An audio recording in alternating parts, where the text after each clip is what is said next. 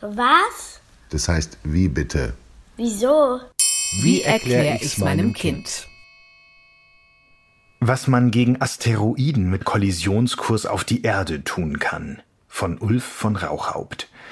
In der Nacht zum Dienstag wird eine 330 Millionen Dollar teure Raumsonde an dem Asteroiden Dimorphos zerschellen.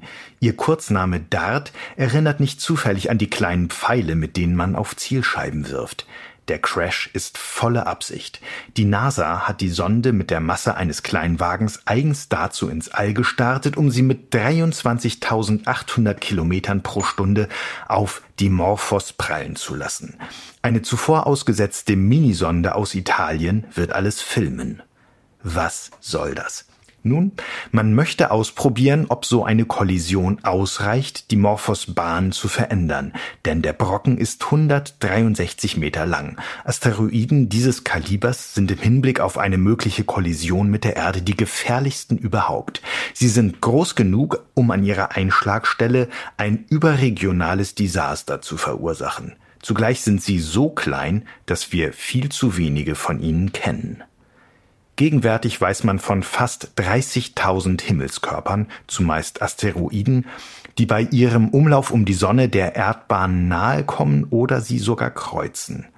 Zwei Drittel davon sind kleiner als 140 Meter und damit vergleichsweise unkritisch. Wenn sie auf die Erde fallen, verglühen sie in der Atmosphäre.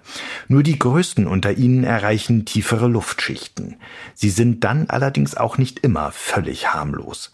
Ein 20 Meter Brocken, der 2013 in Russland herunterkam, zerlegte sich erst in so geringer Höhe, dass er damit eine Druckwelle auslöste. Sie ließ in einer ganzen Region die Fenster zersplittern und verletzte mehr als tausend Menschen. Vor den ganz großen Boliden müssen wir gegenwärtig auch keine Angst haben.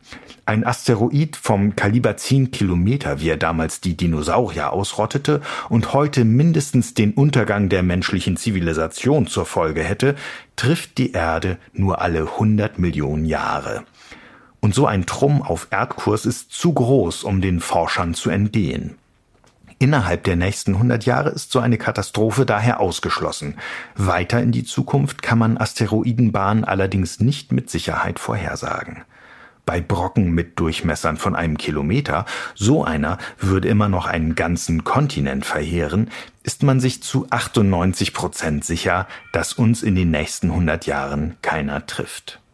Das Problem aber sind Asteroiden zwischen 140 und 1000 Metern, also genau solchen wie die Morphos. Davon gibt es wahrscheinlich noch etliche, die auf einem sicheren Kollisionskurs zur Erde sind, ohne dass wir davon wissen.